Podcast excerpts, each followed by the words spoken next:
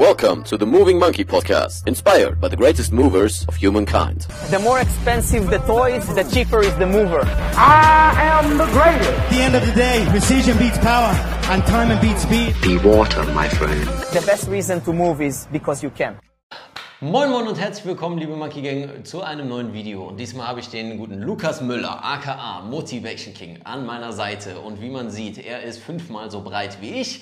Und dementsprechend habe ich gedacht, bist du der richtige Ansprechpartner für das Thema Hypertrophie. Denn, sind wir ganz ehrlich, Bewegung kann vielfältig sein. Bewegung ist vielfältig und hat aber auch nicht immer nur mit dem Thema Beweglichkeitstraining und Movement und all diesem ganzen Kram zu tun, sondern viele Menschen, so auch mein Anfang, fassen sich, befassen sich mit dem Thema Bewegung erstmal auf Basis der Ästhetik.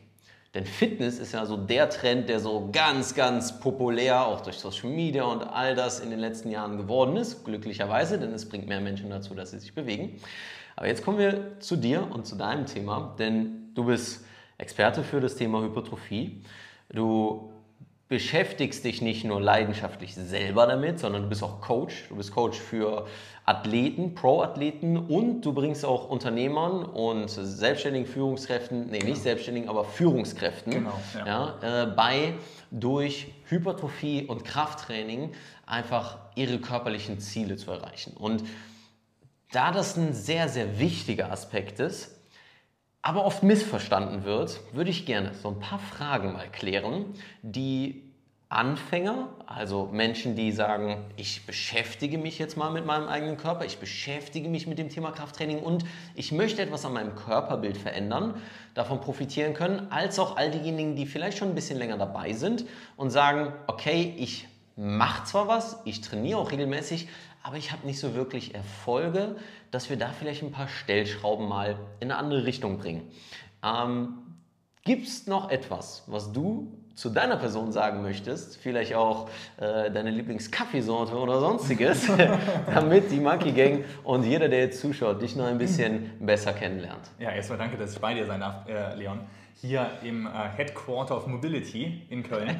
Ähm, Kaffee unbedingt mit viel Koffein und schwarz. That's it. Da kommen wir auch gleich zu. ich bin gespannt. Nice, ja, ich freue mich. Schön. Also die allererste Frage, die ich hier stellen möchte, ist, warum Hypertrophie wichtig ist. Und ganz, ganz kurz, um das in den Kontext zu packen, da ich natürlich viel mit dem Thema Beweglichkeitstraining mache, auch viel in Richtung Gewichtheben und Gymnastics und Calisthenics und all diese Dinge ausprobiert habe, ist doch, ich sag mal, Hypertrophie irgendwie immer so mit dabei. Ich habe mehr Muskeln aufgebaut, seitdem ich mit dem Kram angefangen habe und so weiter. Aber wenn wir jetzt mal uns im, unter dem Kontext von Bewegung mit Hypertrophie beschäftigen, warum ist es relevant? Vielleicht sogar für jeden oder für wen ist es relevant? Also zunächst einmal muss man festhalten, dass es Instrumente oder Prinzipien gibt, womit man den Muskel am besten zum Wachstum bringt. Und wenn man eben darauf angewiesen ist, einen dickeren Muskel zu haben, einen, einen äh, ja, voluminöseren Muskel zu haben, das kann eben ästhetische Gründe haben, das kann auch Performancegründe haben, dann macht es Sinn, sich genau mit diesen Prinzipien auseinanderzusetzen. Wie bekomme ich den Muskel am besten, am schnellsten, am effektivsten zum Wachstum? Und ähm, alles andere drumherum wäre dann Zeitverschwendung. Also wenn jemand, ähm, wenn jemand das Hauptziel hat, Muskulatur zu kräftigen, und das kann natürlich auch jetzt nicht nur dieser, dieses ästhetische Ziel haben, dass ich jetzt besser aussehen möchte, zum Beispiel auch eher, ja, im, im, äh, in der Gymnastik, wenn jetzt irgendein Muskel ähm, das schwächste Glied in der Kette ist, und das hat vielleicht neuronale Gründe, warum man den schlechter ansteuern kann, dann kann ich ihn isoliert trainieren mit diesen Prinzipien, äh, die für das Muskelwachstum sehr, sehr, sehr effektiv sind, die effektivsten, ähm, und habe dann genau dieses Glied der Kette gestärkt. Also äh, im Prinzip Hypertrophie, ähm, den Muskel voluminöser werden lassen. Hypertrophie hat nicht unbedingt was mit Kraft zu tun, ne? also ähm, neuronal die Kapazitäten vom Muskel eben auszuschöpfen. Das ist dann halt wirklich die Kraft, aber ein dickerer Muskel kann potenziell auch kräftiger werden mit dem richtigen Training. Und da ist alles, was dann ähm, drumherum irgendwie uneffizient äh, im Sport gemacht wird, einfach nur Zeitverschwendung. Wenn man Muskeln aufbauen möchte, dann soll man sich genau mit dem Hypertrophie-Training ähm, auseinandersetzen. Alles andere ist Zeitverschwendung. Und jetzt ist vielleicht jemand, der sagt, okay, ich sehe den Sinn dahinter, aber ich habe keine Lust, ein Schrank zu werden wie du.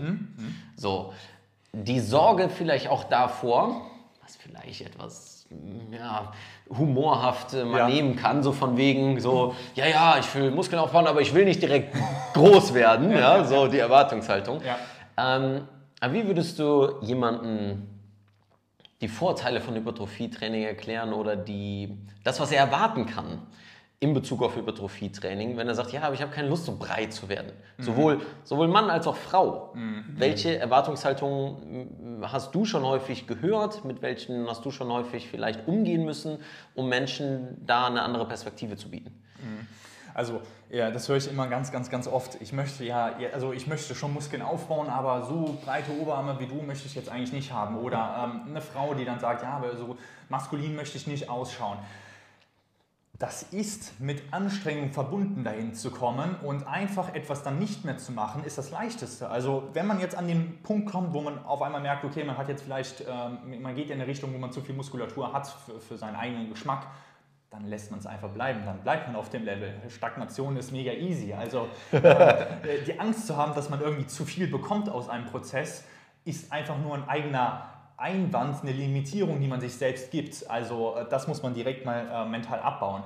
Ähm, Muskulatur an sich hat so viele Vorteile, auf, auf die man sich erstmal konzentrieren sollte. Jetzt neben der Ästhetik hat man im Ruhezustand einfach auch viel mehr Verbrauch, der Grundbedarf ist höher. Ähm, das heißt, man kann auch so simple Sachen wie ähm, auf Ebene der Nahrung einfach viel mehr genießen, also kontrollierten Genuss. Man hat auf einmal, wenn man eben ähm, ja, mehr Muskulatur zur Verfügung hat, mehr Muskulatur an sich hat, dann 1500, äh, 1000 Kalorien mehr konsumieren am Tag und das ist dann halt schon mal eine ganze Pizza mehr. Und äh, das hat dann auch andere Vorteile äh, nebst der Ästhetik. Was kann man erwarten aus dem Prozess, wenn man alles richtig macht? Kann man pauschal sagen, dass man so 5 Kilogramm als Mann netto im Jahr aufbauen kann? Das ist eine, ganz, ganz, ganz pauschalisiert jetzt. Ne? Also unabhängig vom, äh, vom Stand her, unabhängig vom Alter, aber so 5 Kilogramm im Jahr ist mal so, eine, so ein Richtwert. Und äh, bei der Frau kann man dann praktisch das halbieren, auch ganz, ganz, ganz pauschal. Wow, okay. Ähm, und das ist nicht viel. Das ist Ja, wirklich ja. nicht viel. Das heißt, wenn man jetzt zum Beispiel eine Diät macht und ähm, gleichzeitig Sport macht, was man unbedingt machen sollte, ähm, und plötzlich geht die Waage hoch. Du meinst, man sollte Sport machen während einer Diät? Ja, genau, Okay. genau. Ähm, was man unbedingt machen sollte. Ähm, nie Diäten ohne Sport, nie Diäten ohne ein bisschen Komponente an Kraftsport. Also auch Kurzer Benefit oder warum? Kurze, ganz Ja. kurze Erklärung. Man ist im Kaloriendefizit und baut dann einfach sehr schnell Muskulatur ab. Also man ver verbrennt die extrem. Also ähm, Muskulatur ist ein Luxusgut für den Körper. Und äh, wenn man jetzt anfängt, nur Rad zu fahren, nur den Unterkörper trainiert, dann hat man halt eine Atrophie des Oberkörpers im Kaloriendefizit. Enorm schnell. Das heißt, man muss unbedingt für alle, den kompletten Körper etwas machen, damit man das erhält. Und wenn dann in dem Zustand, in diesem Kaloriendefizit, ähm, man macht jetzt Kraftsport, ähm, die Waage geht hoch, dann hat das nichts damit zu tun, dass man Muskulatur aufgebaut hat, sondern das hat, das hat einfach damit zu tun, dass man nicht im Kaloriendefizit ist. Also ganz, auch ganz wichtig dort, deswegen arbeite ich mit meinen Klienten auch immer mit Durchschnittswerten, mit Trendlinien etc. Die Tagesbasis auf der Waage ist irrelevant. Sie zu tracken ist sehr relevant, also sich jeden Tag auf die Waage zu stellen, ähm, ist relevant. Aber das Ganze emotional richtig in den Kontext zu bringen und richtig zu analysieren, ist wichtig. Es kommt auf den Wochenschnitt an, es auf den 21-Tage-Schnitt an, wo sich das Gewicht langsam hin entwickelt. Aber wenn man eben merkt, dass der Trend äh, in, die, in die Zunahme geht, dann liegt es daran, dass man nicht im Kaloriendefizit war, sondern ähm, ja, ja, eben ähm, dann liegt es daran, dass man nicht im Kaloriendefizit war. So. Okay, und das letztendlich ja nochmal ne, zur Frage von wegen, wenn jemand keinen Bock hat, zu viel Muskulatur aufzubauen, gibt es einfach viele Hebel, die man ansetzen kann, um dann eben zu sagen, ich äh, verändere mein Körperbild dementsprechend. Und das ist das, was mich an diesem ganzen Thema so interessiert. Wenn wir jetzt von dem Sport, Bodybuilding mal die Facetten von nehmen und all die Prinzipien von nehmen, die relevant sind, um den Körper zu beeinflussen, ähm, gibt das, finde ich, den, die Perspektive und den Horizont, dass man all die Faktoren verändern kann. Und du hast eine ganz wichtige Sache angesprochen, das Thema Emotionen, worauf ich eingehen möchte. Als jemand, der sich professionell damit auseinandersetzt, den Körper in jegliche Richtung zu verändern. Mehr Muskulatur, weniger Fett und auch in die Extrembereiche zu gehen, viel Muskulatur und sehr wenig Körperfett, dass jemand auf die Bühne gehen kann. Denn von wem kann man am besten lernen? Von denjenigen, die sich mit den Extremen auskennen, weil alles andere dazwischen Ja. ist total einfach dann zu regulieren, weil man weiß, bis wohin kann das gehen. Deswegen folgende Frage für all diejenigen, die mit dem Thema Abnehmen, mit dem Thema Körperbild, nicht nur abnehmen, sondern Körperbild, das kann auch für jemanden sein, der keine Muskulatur aufbaut oder sonstiges, ein emotionale Schwierigkeit haben und da sehr viel äh, Ballast mit sich rumtragen, weil sie Scham empfinden oder weil sie ähm, Selbstwertgefühle damit verbinden. Ich sage nicht Probleme haben, sondern damit verbinden in der Art und Weise, wie sie aussehen. Und das geht, wie gesagt, in beide Extreme. Zu viel, zu wenig, immer diese Wertung haben. Du sagtest jetzt, dass die Waage und den Schnitt des Gewichtes, das in eine Relation zu setzen. Vielleicht da vielleicht so ein, zwei, drei, vier Anhaltspunkte für diejenigen, die mit ihrem Körper die Art und Weise, wie sie aussehen, wie sie sich fühlen in ihrem Körper, weil das hat damit ja unweigerlich zu tun, ähm, wie sie vielleicht da in eine bessere Beziehung treten können, weil sie zum Beispiel jeden Morgen sich auf die Waage stellen und sofort das Gefühl von Scham empfinden oder sofort eine Bewertung haben, weil nur sobald sich ein Kilogramm verändert, sie direkt wieder sagen, ah, ich habe zu viel dies gegessen, zu wenig das gemacht und ich hätte doch noch und ich hätte dies nicht und all diese Bewertungen kommen. Wel- Welche Dinge können da helfen, die du auch deinen Klienten mitgibst? Ja, das ist. Das fängt im Erstgespräch dann meistens schon an, wenn ich dann sage, es macht absolut Sinn und darauf wird es hinauslaufen, wenn es zu, zu einer Zusammenarbeit kommt, dass man eben ganz viele Daten trackt, also Formbilder macht, ähm, dass man äh, die, ähm, ja, die Gewichtsdaten morgens einträgt, auf nüchternem Magen sich immer wieder wiegt und dann sagt die Person, boah, ja, aber ich habe dann ein ungutes Gefühl, wenn ich auf die Waage steige. Ja, aber woher kommt denn dieses ungute Gefühl? Ähm, die Zahl auf der Waage ist an sich erstmal einfach nur eine Zahl. Die ist überhaupt nicht negativ, nicht positiv. Nur sie kreiert Sichtbarkeit. Wenn du mit einem Zustand unzufrieden bist und man kann das Ganze beeinflussen und es geht in eine gesunde Richtung. Das ist ja auch ganz wichtig. Und dieser Antrieb kommt von dir selbst und nicht von anderen Personen. Dann sind ja alle Lichter auf grün, dann kann man das ja beeinflussen und genau in diese Richtung gehen. Und äh, dafür braucht man aber Sichtbarkeit. Wenn jetzt die Waage etwas anzeigt, dass ähm, es eben nicht in die richtige, richtige Richtung geht, dann hat man ja den, die Möglichkeit, eben Anpassungen vorzunehmen, die Schritte etwas zu erhöhen, vielleicht ähm, andere Parameter im Training einzubauen. Es geht nicht darum, mehr zu machen, sondern das Richtige zu machen, aber dann hat man die Möglichkeit, wenn man eben Sachen sichtbar gemacht hat, damit zu arbeiten.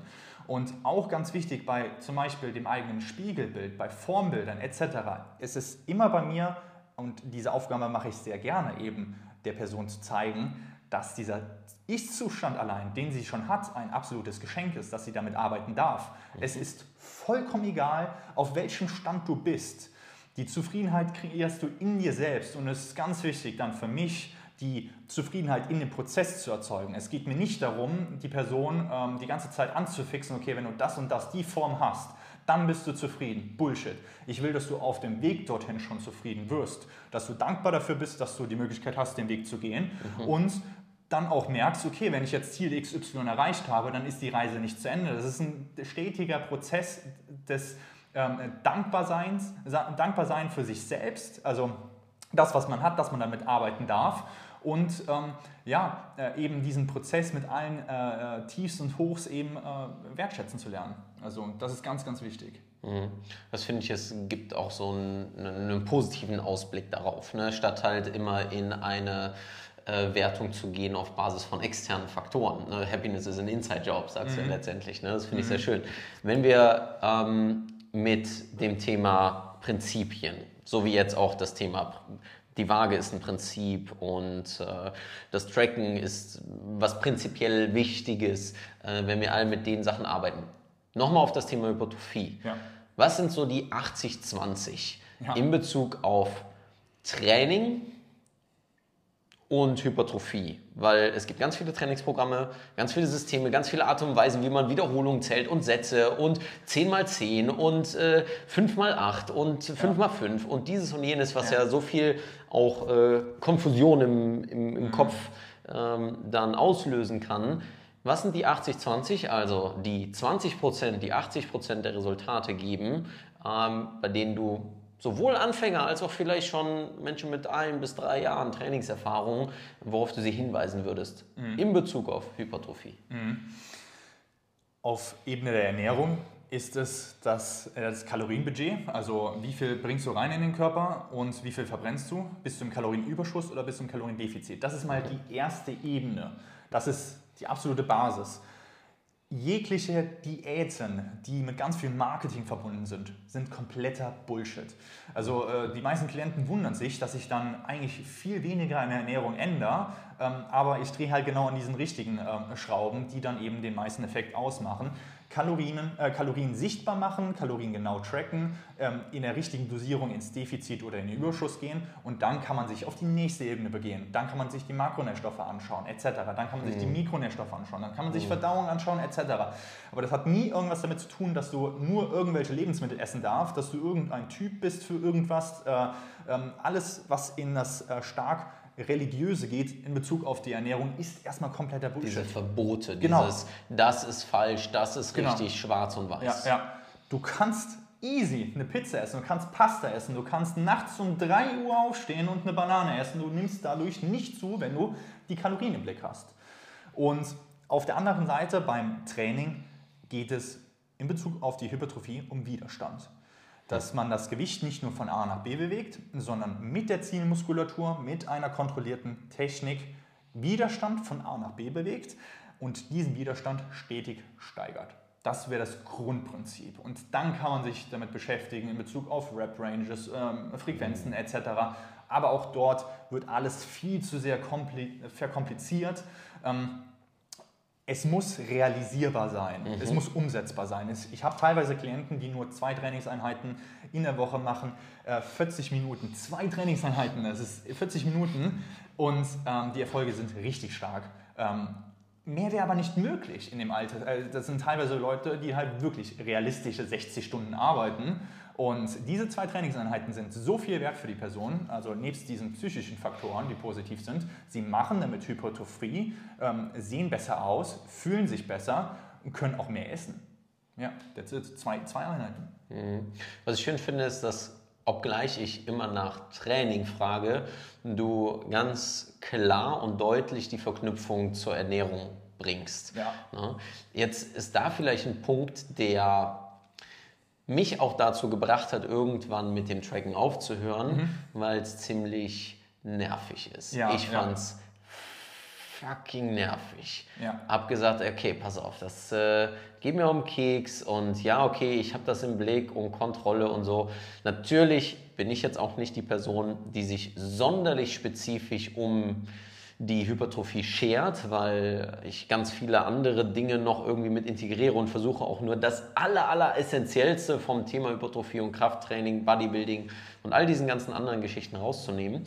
Ähm, jetzt ist aber vielleicht jemand, der sagt, okay, ich habe klar dieses Ziel. Du sagst, es ist super wichtig. Ah, ich habe keinen Bock zu tracken. Ja, aber ähm, du hast bestimmt auch keinen Bock auf äh, Stagnation. Du hast auch bestimmt keinen Bock auf ähm, nicht weiterkommen, nicht ans Ziel kommen. Und ähm, das Tracken an sich ist halt wirklich diese wertvolle Sichtbarkeit. Ähm, es gibt halt über diese Tools, MyFitnessPal etc. schon die Möglichkeiten, dass man eben äh, vorgefertigte Mahlzeiten vom Vortag direkt rübernimmt, dass man mit dem Barcode gewisse äh, Lebensmittel einscannen kann. Ähm, Ich mache es teilweise den Klienten auch ganz leicht, äh, wenn sie jetzt im Restaurant sind, äh, machen sie mir ein Bild von der äh, Mahlzeit, senden es mir und ich kann ihnen dann Hilfestellungen auch geben, wie sie das ungefähr schätzen sollen. Aber diese Sichtbarkeit ist so wertvoll. Ähm, Ich klinge mich auch bei meinem Fitnesspal ein und schaue dann auch, was tagsüber konsumiert wurde und kann dann halt auch ganz genau sagen, okay, pass auf, das Lebensmittel ist jetzt ein bisschen zu viel, too much. Ähm, Die Gemüseration wird jetzt auch nicht unbedingt ein, äh, äh, eingehalten. Ähm, schau, dass du das reinbringst, aber Schokolade etc. darf drin bleiben. Und das ist ja das Schöne. Wenn du die Kontrolle hast, wenn du die Sichtbarkeit hast, dann kannst du ja genießen. Es geht um den kontrollierten Genuss. Es geht nicht um exzessiven Genuss, sondern um kontrollierten Genuss. Kontrolle ist nicht schlecht, es darf nur kein Zwang werden. Hm. Äh, ich arbeite auch daran, dass wenn die Person zwanghaft trackt, dass ich dann teilweise sogar sage, okay, wir, lassen tracken jetzt, jetzt wir lassen aus. das jetzt, wir lassen es jetzt aus und Gehen du in die konzentrierst dich auf die Intuition. Intuition. Aber wichtig ist, es geht nicht darum, dass das Tracking negativ ist in dem Aspekt, sondern dass die ähm, Wahrnehmung vom Tracking negativ ist. Mhm. Wenn ich mich äh, dadurch ähm, trigger, ähm, äh, triggern lasse, wenn ich jetzt ähm, Schokolade eingetrackt habe und dann, dadurch habe ich ein ungutes Gefühl, weil ich da sehe, ich habe so und so viel Fett konsumiert, dann ist das Problem bei dir und nicht beim Tracking. Du hast es Mhm. erstmal nur sichtbar gemacht. Es ist nicht, das Problem liegt nicht darin, dass du das Fett konsumiert hast, sondern dass du denkst, das ist negativ. Ich nenne das äh, Prinzip Wahrnehmen versus Interpretieren. Bedeutet, die Sehr Leute gut, bleiben genau. nicht bei der Wahrnehmung, sondern Genau. interpretieren auf eine Art und Weise, wo Erwartungshaltung und Emotion ähm, sich dann negativ am Ende äußern. Genau. Ne? Ähm, Bezüglich Training. Ja. sagt man immer, Compound Movements sind wichtig. Und Ja. jetzt interessiert mich in Bezug auf Hypertrophie, Mhm. Was die Rolle von Compound Movements, Kniebeugen, Squ- Squats, Kniebeugen, Kreuzheben, Bankdrücken, all diese Geschichten ähm, in Bezug auf lokale Hypertrophie ähm, sind. Also welche Rolle spielt es dabei? Welche Rolle spielt es im Bodybuilding? Weil man sieht durchaus viele Bodybuilder, die auch extrem stark sind in solchen Geschichten. Ähm, welche Rolle spielt das? Wo kann man das einordnen? Also zunächst einmal muss man auf jeden Fall erstmal checken, ob dieses Compound Movement auch ja, auf deine Anatomie passt. Also wenn du ähm, unvorteilhafte Hebel hast, um möglichst viel mechanische Last bei einer Kniebeuge auf den Quad zu bekommen, weil du die ganze Zeit Gluteus dominant einfach nur aufgrund der Länge äh, der einzelnen äh, Schenkel eben kannst mit der Kniebeuge dann einfach nicht ähm, quad-dominant beugen, sondern du hast die ganze Zeit den Gluteus drin und dementsprechend ist diese Übung für die Person nicht geeignet, um lokalen Stimulus in die Quads zu bekommen oder eben dort zu akkumulieren. Und da muss man dann halt schauen, okay, welche, welches Movement ist da besser, um lokalen Stimulus zu erzeugen. Und dann kann es natürlich einfach ein Beinstrecker sein mit einer gewissen Kadenz, äh, um das viel stimulativer, viel effektiver zu machen, um das hypertrophieren zu lassen. Was aber unbedingt Sinn macht, ist, dass man einen Hip Hinge an sich drin hat. Also gewisse Sachen kann man nicht rausnehmen. Also es muss immer ein Hip Hinge drin sein. Ob das jetzt ein Hip Thrust ist, ob das ein Aria ist, ob das ein klassischer Deadlift ist, äh, drin ist, etc. Das ist so die stimulativste Übung, um den, die komplette hintere Bewegungskette zu überladen. Und auch, äh, das darf man natürlich auch nicht vernachlässigen, es soll ja gesund stattfinden, das, äh, die, die Hypertrophie. Also wenn ich jetzt die ganze Zeit mich nur isoliere und äh, plötzlich eben nicht mehr äh, ja, irgendwas vom Boden aufheben kann, also weil ich einfach nicht ansteuern kann, mehrere, äh, mehrere Muskeln gleichzeitig ansteuern kann, effektiv in der Bewegung, das ist ja dann ähm, ja, eine Facette, eine essentielle Facette, die man dort rauslässt. Das ist nicht gut. Interessant. Also der Aspekt, der mir da äh, sehr heraussticht, ist dieses, ja, es ist auf der einen Seite die Bewegungsmuster, die dabei relevant sind, aber trotzdem zu schauen, auf Basis wieder deines Körpers individuelle Bedürfnisse anzupassen, um aber auch lokalen Muskelstimulus ähm, zu unterstützen. Und so habe ich zum Beispiel in Bezug auf Squats oder Kniebeugen bisher eigentlich kaum geguckt. Ich weiß, das trainiert die Knie, das trainiert die Quads und den Hintern und natürlich auch Rumpf und so weiter. Aber dann zu sagen, okay, das hat auch eine Relevanz in Bezug auf die Überladung, um dann den Stimulus zu erhöhen, ähm, finde ich eine interessante Perspektive. Zum Beispiel hast du ja auch die ganze Zeit ein starkes Overlap-Volume auf dem unteren Rücken. Ja. Also wenn ich jetzt die ganze Zeit ähm, beuge und das ist meine einzige Übung für die Quads. Meine Quads sind aber noch lange nicht an dem regenerativen, adaptiven Limit, mein unterer Rücken aber die ganze Zeit. Da muss ich unweigerlich mehr isolieren oder andere Movements reinbringen. Oder zum Beispiel dann auch, das fand ich einen sehr interessanten Aspekt, den ich an meinem Körper gemerkt habe, wenn ich zu viel nur Langhanteltraining im Sinne von Gewichtheben gemacht habe, weil der Unterrücken so schnell an einer gewissen Grenze ist. Klar kann ich den dann isoliert auftrainieren, um da wieder die Kapazität, die Belastbarkeit zu erhöhen. Aber vor allem dann Oberkörperübungen, wie zum Beispiel Langhantelrudern oder sonst was, zu verändern mit ähm, brustabgestützten Geschichten, damit der Unterrücken nicht noch weiter und weiter und weiter in die Ermüdung geht. Ja, Finde ich ist eine sehr interessante Sache, die dabei mir vorher ohne den Aspekt von Bodybuilding nicht so bewusst gewesen wäre. Ja. Ähm, Jetzt ist Bodybuilding eine wunderbare Art und Weise und Hypertrophietraining, die Körperkomposition zu verändern. Und was dabei ja herausstechen kann, sind rein bezogen auf den Körper, wo wir auf individuelle Bedürfnisse eben gerade schon mal gesprochen haben, glutdominant, quaddominant und so weiter, ähm, und die anthropomorphischen Gegebenheiten eben, dass ja gewisse Schwächen jeder irgendwo hat und mitbringt. Durch die Dinge, die wir in der Kindheit gemacht haben oder einfach genetische Schwächen da sind in Bezug auf Ansteuerbarkeit oder Reizlimit oder sonstiges, aber vielleicht auch in Bezug auf die Anatomie. Was sind Schwachstellen, die du oftmals siehst, Körperpartien, die sehr schwach sind, sehr untertrainiert häufig, die dann in der Folge die Ergebnisse limitieren? Und wie arbeitest du daran, diese aufzuarbeiten? Bei meinen Leistungssportlern ähm, ist es sehr, also da ist wirklich dieses, dieses, dieser genetische Aspekt. Wenn da Aha. jetzt eine Person eben genetisch irgendwo limitiert ist, äh, ist es ganz wichtig, dann da so vorzugehen, dass man nicht einfach mehr draufschüttet, sondern auch vielleicht Kapazitäten freischaufelt. Also äh, man hat auch so eine gesamt regenerative, adaptive Kapazität vom Körper, so sehe ich das. Also wenn ich mich jetzt an Programming ransetze und dann halt sehe, okay, ähm, ich weiß ungefähr, wie viel äh, Volumen die Person aushält, nicht nur aushält, sondern auch effektiv adaptiert, also in, in Muskelwachstum eben konvertieren kann. Und vielleicht können wir dann dort bei der Stärke ein paar Sätze wegnehmen und bei der ähm, Schwäche nicht unbedingt hinzufügen, aber dafür sorgen, dass die Schwäche besser adaptieren kann. Also ähm, ganz wichtig ist, dass wenn die äh, Person, also da sind jetzt ganz, ganz, ganz viele Punkte kommen damit rein und bei mir überschlagen sich dann immer so, so die, die, die äh, Gedanken. Kenn ich. Ähm, emotional, meistens werden Stärken auch lieber äh, äh, trainiert. Ne? Das heißt, man, man, man äh, ja, trainiert sie, man trainiert sie einfach automatisch dann nochmal intensiver. Man hat schon die Genetik in, äh, im Rücken oder auf, auf seiner Seite und dann trainiert man sie auch noch besser. Da muss man halt einfach jemanden dabei haben, der sagt, okay, du musst jetzt einfach ja die Schwäche immer wieder trainieren.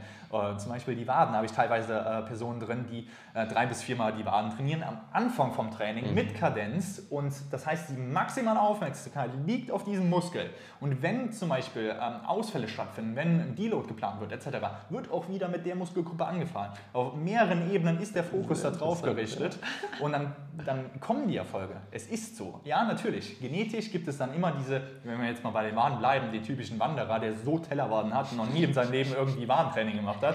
Den gibt es. Den wird man nie outperformen können, aber man kann auf jeden Fall sich, seinen eigenen Kontext, in seinem eigenen Kontext viel besser werden. Das ist eh das Einzige, was zählt.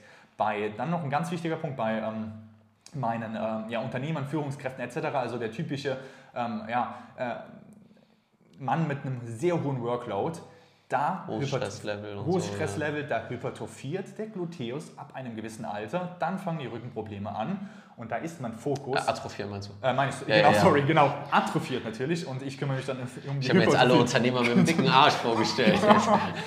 Steve Jobs, richtig fette Blut. Elon Musk, so ein, ein Zeller hintern. ähm, genau, da muss dann absolut der Fokus stark auf den Gluteus äh, gelegt werden. Und wenn die Person dann eben Hip Thrust macht äh, und eigentlich denkt, das ist eine Frauenübung und dann aber nach ein paar Monaten merkt, oh, mir geht es plötzlich viel besser, ich fühle mich viel besser generell von der Haltung her etc., da geht alles vom Gluteus aus. Also da ist dann noch sogar weniger hier oben äh, von dieser typischen Bürohaltung. Wenn die Gluten auf einmal stark trainiert werden, dann richtet sich alles auf. Sehr interessanter Aspekt. Man kennt das vielleicht so aus der, auch das ist keine Bewertung, sondern mal äh, eine medizinische Betrachtungsweise. Man kennt es vielleicht aus der Sauna, die etwas älteren Herrschaften, Genau. die vielleicht, wenn du ein Hemd an hast oder wenn die ein Hemd an haben oder sonstiges und vielleicht auch ohne, tendenziell stabil im Oberkörper aussehen, aber dann ist das leider, ist das ja, und Ja. dann hängt das alles äh, von hinten so, einfach, du merkst keine Stabilität, keine Muskulatur, was auch immer. Und äh, ja, Starke Rückenschmerzen treten auf. Immer, immer. Atrophierter Gluteus, Rückenschmerzen. Es ist so. Ich habe kein Gegenbeispiel gefunden. Und das ist bei Frauen ja, Thema Genetik, Ja. tendenziell ja anders, weil Ja, Frauen genau. einfach eine ganz andere Unterkörperentwicklung und ein anderes genetisches Potenzial und Voraussetzungen haben, sodass man tendenziell auch im Alter viele Frauen sieht, die dennoch ein gewisses Muskelkorsett haben in dem Bereich, so egal wie wenig sie trainiert haben, aber die ganzen Voraussetzungen sind dort einfach anders. Ja, ist natürlich auch viel Körperfett, das da angelagert ist. Ne? Definitiv, ja, ja. definitiv. Aber definitiv, ja. Ähm, genau, und Gluteus, ein weiterer wichtiger äh, Aspekt ist natürlich, es ist ein Riesenmuskel und verbrennt dementsprechend mehr im Ruhezustand. Das äh, unterschätzen die meisten. Was wieder dann mit der Ernährung zusammenhängt genau, und all genau. den ganzen du kannst dir mehr gönnen. Ja. Ja. Interessante Aspekte. Ich will aber noch mal äh, zwei weitere Fragen stellen, die so ein bisschen oder wir haben drei. Du kannst sie ausführlich beantworten, wie du möchtest. Mhm. Eins, welches vielleicht etwas mehr zu meiner äh, Expertise oder Kanal passt. Ja. Das Thema Beweglichkeit. Ja. Mehr Muskeln gleich weniger Beweglichkeit? Also ab einem gewissen Grad ja. Also äh, wenn ich jetzt äh, gar keinen Bizeps habe, äh, kann ich natürlich, könnte ich theoretisch komplett runtergehen. ne? Und dich besser am Rücken kratzen? Definitiv. Aber ähm, Hypertrophie bedeutet nicht direkt, ähm, dass du immobil werden musst. Also ähm, auf der anderen Seite, wenn du stark hypertrophierst, wird die aktive Mobilisierung immer wichtiger. Also natürlich, ein Muskel, der wächst, verkürzt dann auch eher. Und ähm, man muss dazu auch sagen, dass natürlich das Training, das richtige Training in der vollen Bewegungsamplitude eigentlich die Basis ist und dann kommt die Mobilisierung. Aber je mehr du hypertrophierst, desto wichtiger wird aus meiner Perspektive das äh, Beweglichkeitstraining oder Bewegung um das Training herum. Du hattest eben im Gespräch, als wir Kaffee getrunken haben, was gesagt. Ziemlich gut war. Freut mich. Ähm, etwas gesagt zum Thema Full Range of Motion. Eigentlich habe ich das in der Banana Bunch Question Reihe, also die Rapid Fire Questions, die am Ende noch kommen. Ähm, ich will sie aber vielleicht nach oben ziehen und zwar Full Range of Motion unter diesem Aspekt. Wichtig ja oder nein? Und du hast eine interessante Unterscheidung gemacht.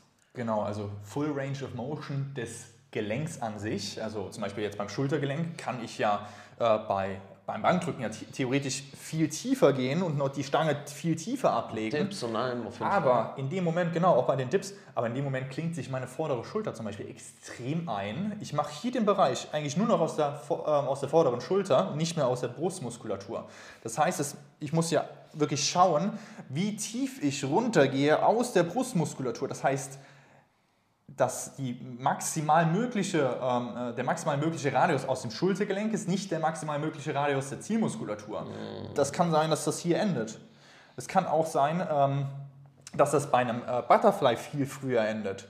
Wenn ich mich zum Beispiel auch ähm, aufgerichtet positioniere, also den Butterfly nicht mit gerader BWS mache, sondern leicht aufgerichteter BWS mache, komme ich viel früher in den Stretch mit der Brustmuskulatur. Aber ich könnte ja theoretisch noch weiter nach hinten gehen, habe aber hier schon den Stretch. Jetzt nicht mehr? Die klassischen, äh, ich sag mal, Hausfrauen und Hausmänner, die dann die Butterflies irgendwie bis hier hinten machen und sagen, dass, dass das halt irgendwie die Übung ist. Ne? So Genau, ungefähr. genau, ja, ja.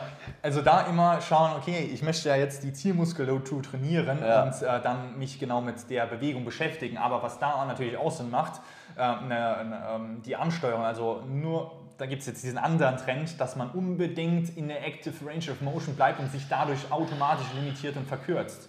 Ähm, da muss man dann aufpassen. Ich möchte natürlich den maximal möglichen Bewegungsradius und das nicht irgendwie Ego-Lifting-mäßig verkürzen. Also nur weil man jetzt irgendwie gehört, man soll beim Bankdrücken eher so dieses Boto-Press machen mit so viel Abstand, weil man dann die Brust besser ansteuern kann. Es kann durchaus sein, dass du da zwei Zentimeter von der Brust äh, äh, ja, immer flöten lässt. Also, äh, Auch wieder genetische Unterschiede, Ansatz, Ja. Ursprung ist bei jedem anders, Ja. ne? anatomische aber, aber auch das, was du vielleicht vorher machst, also wenn du Mhm. dich vorher mobilisierst, wenn du hier diesen, den Swimmer zum Beispiel machst, den ich auch bei ihm mitgenommen habe zum Beispiel, ähm, dann hast du hier einfach dich vorher mobilisiert und kannst in, einem größer, in einer größeren Amplitude mit der Zielmuskulatur trainieren und mehr Significant Time under Tension kreieren. Also Significant Time under Tension auf der Zielmuskulatur, was zu Stimulus, zu Hypertrophie führt. Sehr interessanter Punkt. Die Unterscheidung zwischen gelenksspezifischer Range of Motion und muskelspezifischer Range Genau. of Motion. Und da haben wir ja auch auf deinem Kanal, Link unten in der Beschreibung, ein Video zur Mobilisierung für deinen unteren Rücken gemacht. Yes. Auch das sehr interessante ne, äh, Sachen, die bei dir einfach vom Gefühl her dann anders waren, vorher, nachher, Mhm. welche dann, ich sag mal, positiv sein können für dann ein weiteres Training, wenn du in diese Richtung arbeitest. Ne? Aber dazu in dem Video mehr. Kommen wir zu den letzten beiden Fragen, bevor wir zu der Banana Bunch Question Reihe kommen. Ähm, a bunch of Bananas, die ich dir an den Kopf werfe. Und zwar ist, äh, man hört immer das Thema Pumpen. Ja, ich muss pumpen. Ja, ja, ich gehe pumpen. Disco pumpen. Wie wichtig ist der Pump? Welche. Rolle spielt der Pump beim Bodybuilding, Hypertrophie? Ist es nur eine Sache, die kommt und zu vernachlässigen ist? Oder was hat es damit auf sich? Ja, also man kann unterscheiden zwischen Hypertrophie, äh, die durch ähm, mechanische Überlastung des Muskels äh, entsteht oder ähm, mechanische Stimulierung des Muskels entsteht und dann einmal diesen metabolischen Stress, also wirklich, ähm, dass die Zelle gedehnt wird. Das ist auch ein Stimulus, äh, die die Zelle zum Wachstum anregt. Ähm, was aber seitens Studienlagen und auch seitens der Erfahrung am wichtigsten ist, ist die mechanische Last. Also wirklich viel Gewicht mit der Zielmuskulatur kontrolliert von A nach B zu bewegen. Das ist der wichtigste Stimulus. Das heißt, es kann manchmal sein, dass es, du spürst den Muskel nicht ganz so krass, Genau. hast aber mehr Gewicht, welches du kontrolliert in Genau. guter Form Genau. über eine gewisse Range Genau. äh, bewegst. Ja. Und das ist wichtiger, als wie stark ich den spüre in Ja. dem Fall. Du musst Okay. ihn natürlich spüren, gar Ja, keine Frage. ja, ne? Und da gibt es auch Kniffe. Zum Beispiel, wenn man jetzt ähm, bei einem Leg Pulldown äh, am Kabel das nicht gerade, also der, der Winkel kommt jetzt hier von vorn, man zieht hier runter, man macht es nicht gerade, sondern man hat das, ähm, das Kabel leicht schräg und dann legt der Latissimus, Latissimus sich um den Brustkorb drum, wird dementsprechend viel, viel stärker äh, ge- gedehnt und man spürt das dann besser, ähm, hat aber dieselbe mechanische Last, worauf es dann dementsprechend ankommt. Also ich habe weniger Hilfsmuskulaturen drin, ich habe es besser über die Zielmuskulatur und mehr mechanische Last effektiv auf dem Muskel. Dieses Allein nur durch die Winkelveränderung Genau. und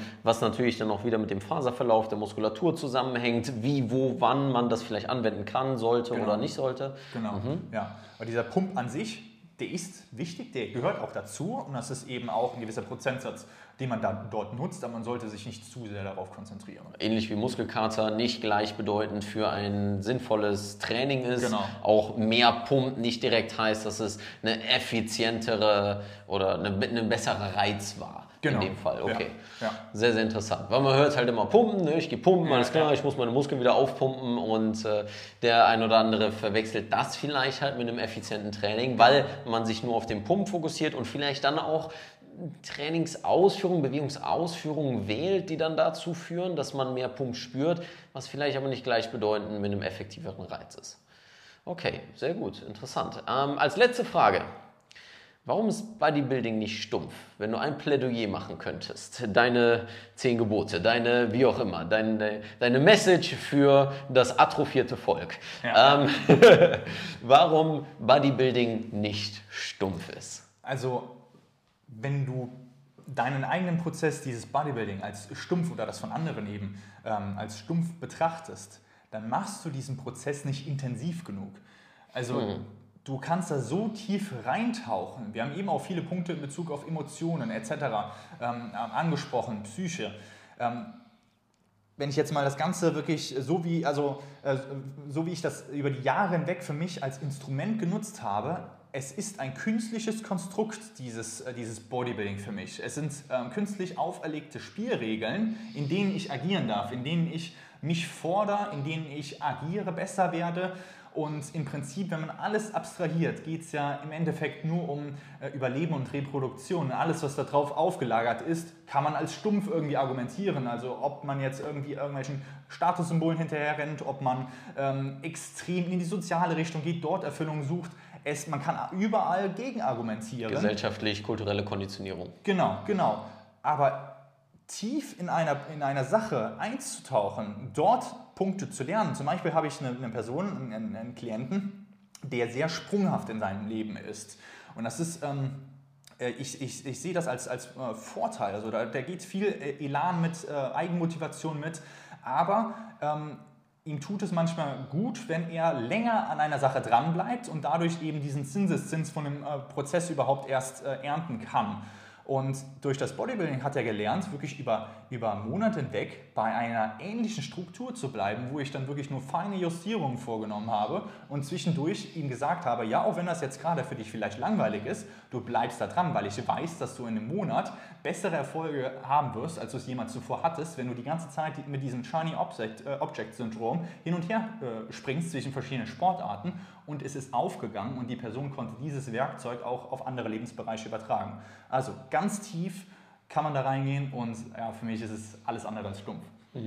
Cool. Ja, man sieht ja auch die Passion und die Leidenschaft, die das bei dir auslöst. Ne? die, Alles, was du nicht nur in deiner Arbeit machst, auf Social Media machst, ähm, sondern auch die Art und Weise, wie du darüber sprichst. Ne? Und das, finde ich, ist, was wir alle lernen dürfen können, dass wir einen äh, Bereich, mit dem wir uns nicht auseinandergesetzt haben, mit dem wir uns vielleicht nicht auskennen, dass wir diesen nicht mit gewissen Vorurteilen bewerten, sondern offen bleiben, neugierig sind, vielleicht die kindliche Einstellung vielleicht darauf bewahren, ähm, zu sagen, hey, was kann ich aus dem Bereich lernen, statt es von vornherein direkt zu verurteilen, zu beurteilen, obwohl Datenpunkte fehlen ja, ja. und die eigene Erfahrung fehlt, in dem Bereich vielleicht mal äh, zu sein und man das nur auf Basis von gewissen Kontextfaktoren, die man lose irgendwo mal mitbekommen hat, das Ganze eben in dem Fall zu äh, ja, bewerten.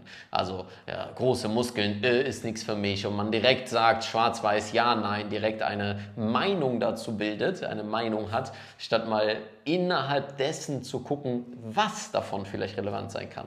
Und ich wende gerne Bodybuilding-Prinzipien an, in Bezug auf auch schmerzfreies Training, dass Menschen wieder lernen, ein, Körper, ein Körpergefühl, eine Wahrnehmung für bestimmte Bereiche zu bekommen, die vorher immer nur schmerzbehaftet waren und damit dann auch natürlich emotionale Geschichten wie Angst und Sorge vor weiteren Verletzungen oder sonstigen zu ja. haben.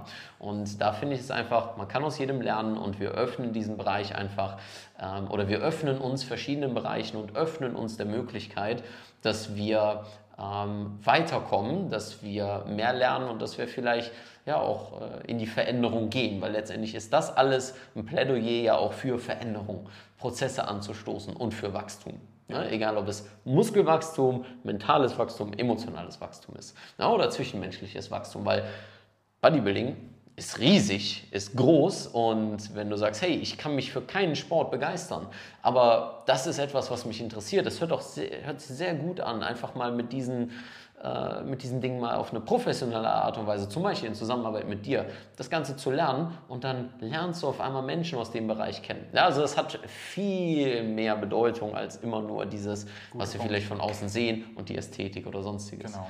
Ja. Ja.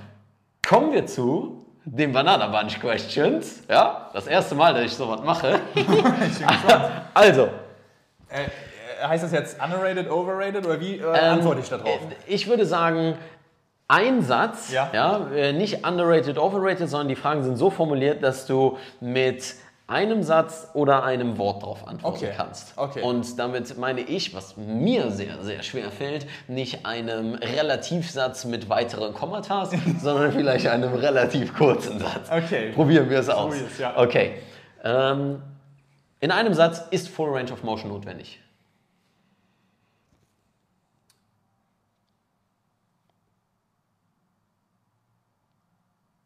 Lass dir Zeit. Lass dir Zeit. Definitiv. Ich würde ich es tatsächlich als Ja antworten. Wunderbar. Nur, nur ein Wort, ja. ja. ja. Next one. Bester Split für Antre äh, Anfänger. Beste ähm, Ganzkörper. Ah, ich habe gedacht, du sagst Brustbizeps. Schade. Okay. Ganzkörper. Wie oft in der Woche? Dreimal. Dreimal Ganzkörper. Natürlich an, an den Kontext angepasst. Ja. Genau, genau. cool. Okay. Skip Leg Day. Auf gar keinen Fall. Direkt Abmahnung raus. äh, Maschinen oder freie Gewichte? True. Ähm, das, was für die Hypertrophie in dem Kontext am besten ist. Mhm. Gut rausgeredet, Herr Politiker. Genau. Wie viel Koffein pro Training? Notwendig für Muskelwachstum. genau. Koffein ist wirklich ein stimulatives Tool, aber da extrem darauf konzentrieren, dass man eben sensitiv bleibt. Und diese mhm. Grenze ist bei jedem individuell. Mhm. Es macht absolut Sinn, eben auch koffeinfreie Tage einzubauen, damit man dann überhaupt wieder sensitiv dafür wird. Die meisten konsumieren viel zu viel und sind viel zu wenig sensitiv. Eine Koffeinpause würde das definitiv Sinn machen. Okay, also als sinnvolles Tool zu nutzen. Ja. Und man muss wissen, wie. Sonst stumpft das Tool ab. Lieblingsübung Unterkörper. Ariels. Lieblingsübung Oberkörper. Um, ein äh, Pull-Around. Let Pull-Around, ja. Lieblingsübung Bizeps. Jesus Curls. Oh, okay. Kurz, wie sehen die aus? Äh, praktisch äh, so und du curlst so rein. Nice. Was die meisten dabei falsch machen, eben, dass sie sich nicht mit dem Oberkörper leicht reinlehnen in der Bewegung. Also du Um, kontrahierst. um einen gewissen Vorstretch zu haben? Genau, Oder? in der Bewegung holst du noch mal mehr Stretch raus, indem du dich leicht nach vorne lehnst. Und diese paar Millimeter limitieren dich in, der, in dem Kraftoutput enorm, sind aber viel, viel, viel stimulativer. ist letztendlich auch quasi Straight Arm Strength.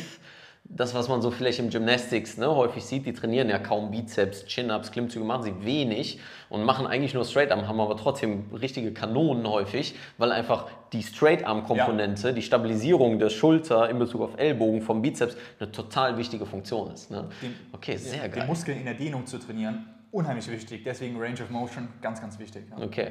Führt jetzt vielleicht noch ein bisschen weiter, weil ich will noch zwei, drei Mhm. andere Lieblingsübungen abfragen, aber weil der Punkt gerade so interessant ist, ähm, auch nachzustellen mit Kurzhanteln möglich? Ja. Oder? Okay. Also äh, du kannst äh, Incline Curls zum Beispiel machen, die sind auch sehr dehnungsdominant. Äh, du äh, stellst dir die Lehne praktisch etwas schräger ein.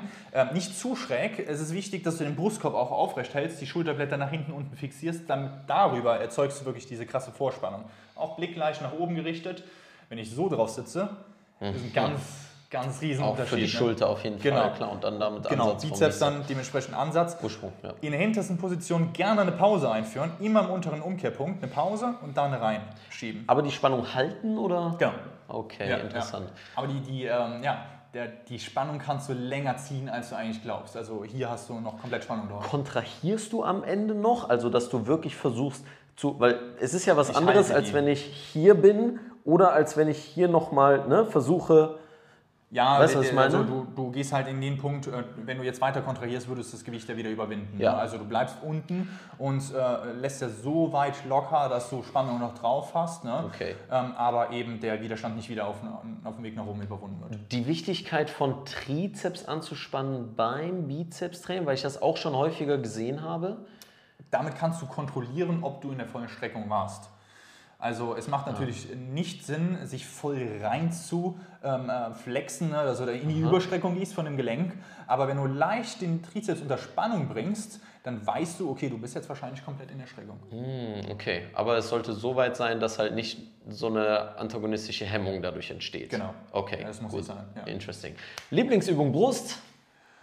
Boah, ähm, war jahrelang Bankdrücken, was aber eigentlich Ich hasse Bankdrücken. echt eine ineffiziente Übung auch ist in Bezug auf Hypertrophie. Interesting. Also, ja, ist absolut Vielleicht overrated. nur in Bezug auf Vorermüdung.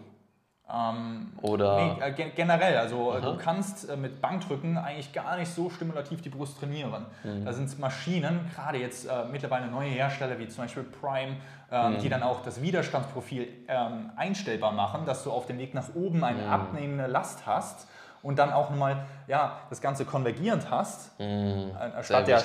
äh, ja. statt der starren Stange oder bei den Kurzhanteln gar keinen Widerstand, die kannst Mhm. du ja so zusammenklatschen.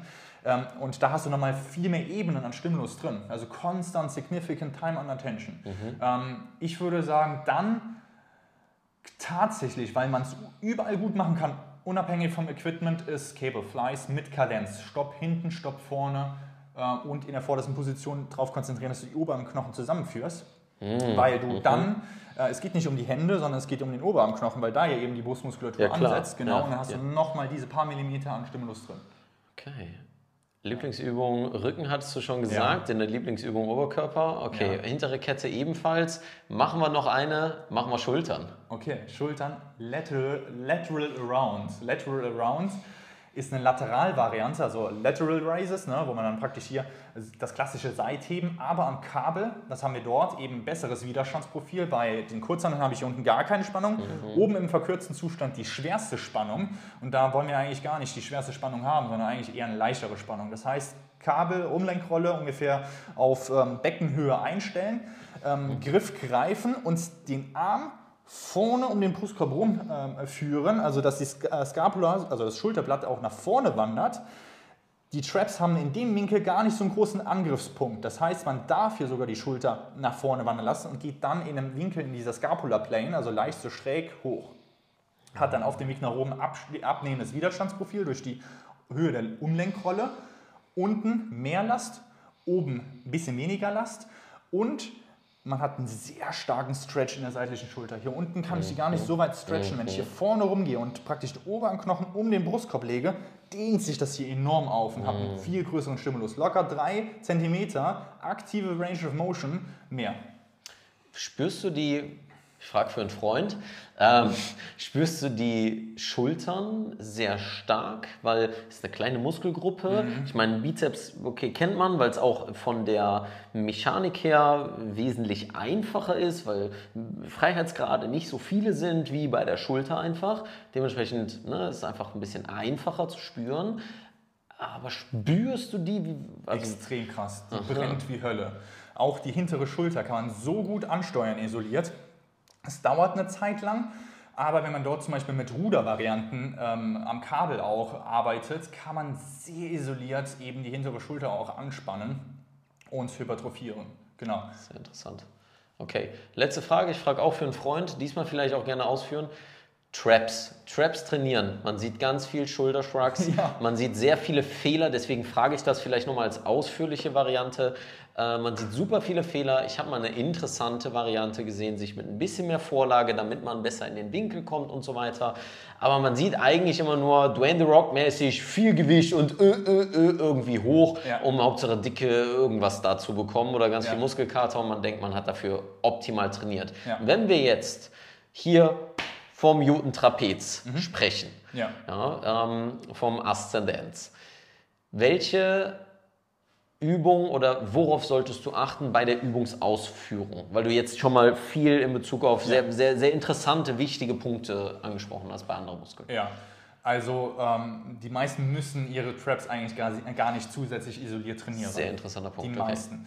Ähm, weil wenn schwere ADLs, ein schwerer Hip Hinge, äh, zur Erklärung eine äh, schwere Deadlift-Variante beinhaltet ist, genau, werden die Traps schon extrem in der Dehnung ähm, trainiert und das ist bei den Traps extrem stimulativ. Also die Dehnungskomponente ist viel wichtiger als die Kontraktionskomponente bei den Traps. Also wären quasi statt eine Kontraktionsvariante zu wählen sinnvoller, einfach mal ein paar Carries zu machen.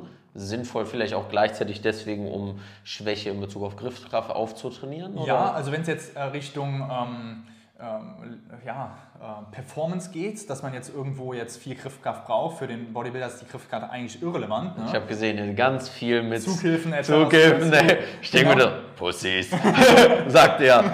Lauch. so. Zur Not der Hook Grip. Ja, ne? ist echt so.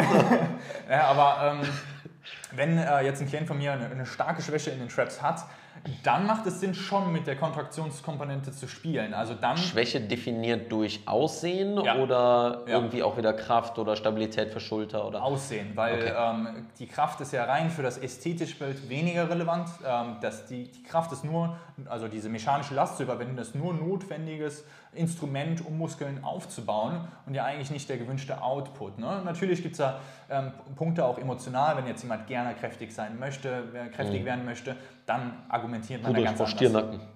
Genau. Stirnacken, Kommando. Genau. Wenn wenn das das Ziel ist, dann natürlich auch ein bisschen höher, ja, die Frequenz höher ansetzen und ähm, auch mit Kadenzen arbeiten. Ein bisschen breiterer Griff, dass man dort in der obersten Position auch einen besseren Angriffspunkt hat äh, von diesen Upper Traps. Ne? Breiterer Griff, so un ungefähr 1,5-fache der Schulterbreite. Und dann auch mit Kadenz. Also auch, das war, der Ansatz war schon ganz gut, dass du dich minimal nach vorne lehnst, ganz leicht, weil du dann einfach viel mehr Range of Motion nach oben hin erzeugen kannst. Oben komplett maximale Range of Motion und dort anhalten, auch unter Spannung halten. Unten Stopp, oben Stopp, ähm, kontrollierte äh, Negative. Und äh, ich sag mal, vielleicht vermeiden, das vielleicht als gesundheitlicher Aspekt nicht immer den Kopf so nach vorne zu schieben. Genau. So. Ja, das ist ja auch dieses, ich spüre nichts hinten, ich spüre das nicht und man und viele spüren das nur oder sie spüren etwas, irgendwas da hinten, weil sie einfach mehr Vordehnung durch die Halswirbelsäulenstellung irgendwie einbauen und das ist das, was sie dann spüren, aber die Muskulatur eigentlich nicht. Weswegen wieder Bodybuilding-Prinzipien aus meiner Sicht einfach wichtig sind, für gewisse Geschichten zu einzubauen, damit man wirklich seinen Körper, wir sprechen von Körperwahrnehmung, Genau. seinen Körper auf die Art und Weise wahrnimmt, wie es langfristig, produktiv, sinnvoll und ich werfe das Wort vielleicht jetzt einfach mal mit rein, gesund ist. Na, wenn man das Ganze weiß, in den richtigen Kontext zu packen. Definitiv, ja. ja. Okay. Lukas, Ja. das war sehr, sehr spannend. Es war sehr ausführlich, deswegen vielen Dank. Ich werde das noch klippen und zerkleinern und zerteilen und so weiter. Aber sag doch mal, warum wir uns jetzt hier versammelt haben. So schaut's aus, ja. Wir haben was geplant. Wir haben das Event direkt 2023 geplant. Das heißt, wenn du in Bezug auf Schmerzen mehr erfahren möchtest, also wann Schmerzen dich limitieren äh, und was du da machen kannst und wann Schmerzen sogar förderlich sind, wo du dich dann auf jeden Fall damit auseinandersetzen solltest, das auszuhalten, damit ähm, auszukommen, Stichwort Muskelversagen etc., dann jetzt definitiv unten mal in die Bio, schauen, also in die Beschreibung schauen und dort auf den Link klicken. Wir planen in Köln. Das wird stattfinden am 14. Januar in Köln an der Uni. Und ähm, dort werden wir über das Thema referieren aus zwei verschiedenen Blickwinkeln und dir sehr viele Werkzeuge mit an die Hand geben. Also am besten jetzt schon direkt Early Bird äh, sichern. Äh, also die Plätze sind limitiert, dementsprechend sehr, sehr, sehr schnell agieren. Und ja, dann freuen wir uns auf viele interessante Fragen auch äh, und wir gehen sehr tief in das Thema ein. Also wenn das jetzt schon irgendwie tiefer für dich, das geht noch tiefer, ist natürlich für all diejenigen, die sich mit Thema Sport, Thema Schmerzen mit ihrem eigenen Körper beschäftigen, auseinandersetzen. Und ich finde es schön, wenn aus beiden Welten zusammenkommen. Bodybuilder, Menschen, die tief da drin stecken, Menschen, die sich viel im Mobility, Movement, Gesundheitsbereich ähm, damit auseinandersetzen, weil wir können voneinander lernen und das ist das, was hoffentlich klar wurde hier dadurch. Ich habe viele Fragen gestellt, die mich selber auch interessieren, weil einfach Neugierde, das Thema, ja, was ich eben schon mal angesprochen habe, das bringt Menschen zusammen, statt immer wieder zu divergieren. Also Freunde mitbringen, definitiv, oder verschenken etc. Ja, bietet sich super an. Und das ist auch für jedes Alter, weil auch das ist wieder so ein Glaubenssatz, den viele sagen, äh, ja, aber ich brauche ja nicht, ne? Thema, ich werfe jetzt nur mal ein Wort ein, kannst du selber nachschauen, Sarkopenie, ne? etwas, äh, was ein sehr, sehr wichtiger Punkt ist, also Muskelabbau, Atrophie im Alter, ne? hat viele Kontextfaktoren, aber ich sag mal so, das Thema Hypertrophie, ich denke, das wurde heute klar, das Thema vielleicht auch Bodybuilding ist für jeden relevant, und die Frage ist nur, welche Teile aus welchen Bereichen. Und ich freue mich, genauso wie Lukas, dass du dabei bist. Wenn du dabei bist, ansonsten Fragen einfach unten reintippen. Du kennst den ganzen Spaß, abonnieren, bla und so weiter. Das muss ich am Ende nicht mehr sagen. Wir wissen, wie YouTube funktioniert. Ne? Von daher, wie immer, keep moving, sehr sexy. Danke, Lukas. Sehr cool.